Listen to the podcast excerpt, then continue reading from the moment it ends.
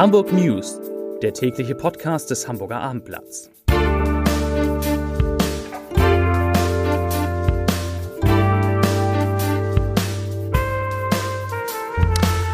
Moin, mein Name ist Lars Heider und heute geht es um ein Volksbegehren in Sachen Klimaschutz, das gescheitert ist. Weitere Themen, die Auswirkungen des Bahnstreiks auf Hamburg beschäftigen uns natürlich.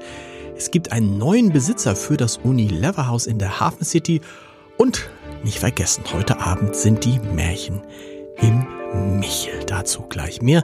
Auch wie Sie live dabei sein können, wenn Sie kein Ticket haben sollten. Oder wenn ihr kein Ticket haben solltet. Zunächst aber wie immer die Top 3, die drei meistgelesenen Themen und Texte auf abendblatt.de. Da geht's auch um Häuser, die gekauft oder verkauft werden sollen.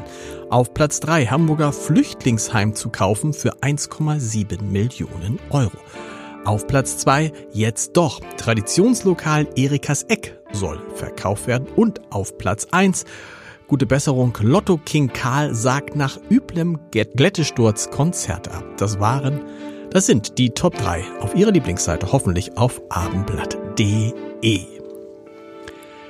Der gestern Abend begonnene Warnstreik der Gewerkschaft Deutscher Lokomotivführer, besser als GDL bekannt, hat heute in Hamburg zu starken Einschränkungen des Fern- und des Regionalverkehrs sowie des S-Bahn-Verkehrs geführt.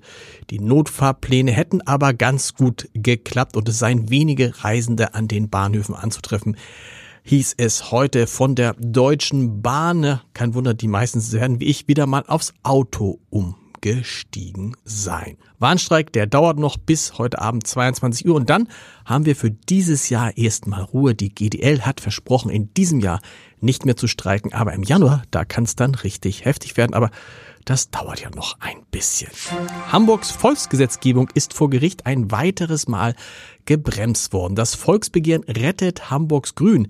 Klimaschutz jetzt ist unzulässig. Das Hamburgische Verfassungsgericht gab heute der Klage des Hamburger Senats gegen das Volksbegehren statt. Die Richter hatten einstimmig entschieden, dass das Volksbegehren nicht durchzuführen ist, weil es mit höherrangigen Rechten nicht vereinbar sei. Das sagte Verfassungsgerichtspräsidentin Birgit Vosskühler. Die Initiative wollte durchsetzen, dass in großen Grün- und Landwirtschaftsflächen in Hamburg keine neuen Baugebiete ausgewiesen werden. Ihr Ziel künftig bestimmte Festsetzungen in Bebauungsplänen für das Stadtgebiet generell auszuschließen, ist nach Angaben Voskühlers, ich zitiere, nicht mit dem für die Bauleitplanung vorgegebenen bundesgesetzlichen Rahmen vereinbart. Zitat Ende geht also alles nichts.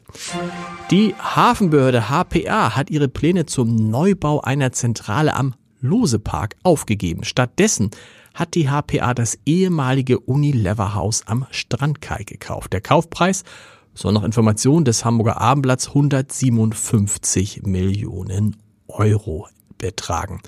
Das ist deutlich weniger, als die HPA für den ursprünglichen Plan hätte in die Hand nehmen müssen. Denn eigentlich war ein Neubau am Losepark für mehr als 200 Millionen Euro geplant. Das ehemalige Unilever-Haus direkt am Wasser wird aktuell noch vom sozialen Netzwerk Zink genutzt, doch das Unternehmen benötigt die rund 21.000 Quadratmeter Bürofläche nicht mehr und will ausziehen. Die HPA mit ihren rund 1800 Beschäftigten soll dann 2026 dort einziehen. Das ist doch ein ganz gutes, ganz guter Deal.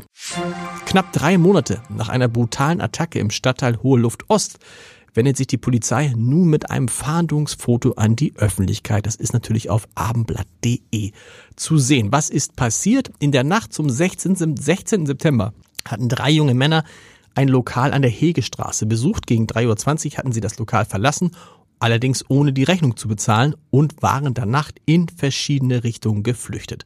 Ein Zeuge folgte einem von ihm und habe den dann am Eppendorfer Baum festgehalten, so heißt es in der Polizeimitteilung. Die anderen beiden Zechpreller hätten daraufhin versucht, ihren Begleiter zu befreien und ein vierter junger Mann sei mit einem mutmaßlich dunklen Kleinwagen herangefahren, ausgestiegen und habe dem Zeugen Reizgas ins Gesicht gesprüht. Anschließend hätten alle vier jungen Männer den Zeugen mit Schlägen und Tritten so traktiert, dass er unter anderem erhebliche Kopfverletzungen erlitten habe und im Krankenhaus operiert werden musste. Und jetzt Helfen Sie mit, diese Täter zu finden.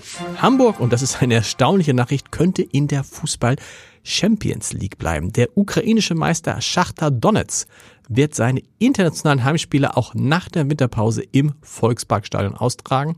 Wegen des Krieges in der Heimat hatten die Ukrainer von September bis November alle drei Champions League Heimspiele gegen Porto, Barcelona und Antwerpen im Volkspark bestritten.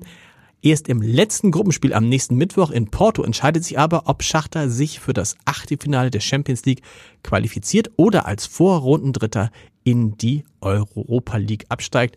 So oder so, beides ist für Hamburg äh, äh, allerhöchste also gibt's in Hamburg so im Moment nicht bei unseren beiden Zweitliga-Clubs und um die Organisation und um den Ticketverkauf der Spiele kümmert sich dann der HSV.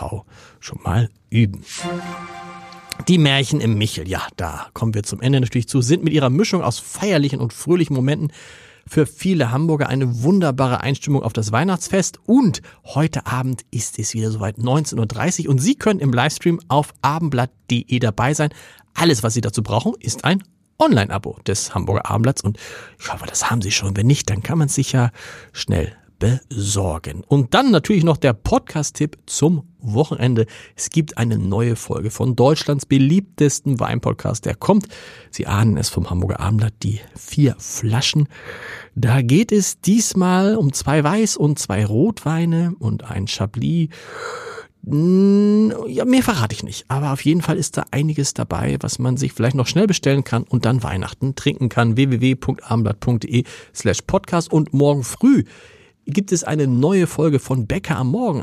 Jetzt auch am Samstag oder wie man in Hamburg sagt, am Sonnabendmorgen geht es unter anderem um die Halbzeitbilanz von Olaf Scholz, dem Hamburger im Bundeskanzleramt. Und es gibt um die Frage, Duzen oder Siezen zu Gast ist unter anderem Jan Bechler, einer der Mitbegründer von OMR. Wir hören uns am Montag wieder mit den Hamburg News um 17 Uhr. Bis dahin, tschüss, schönes Wochenende.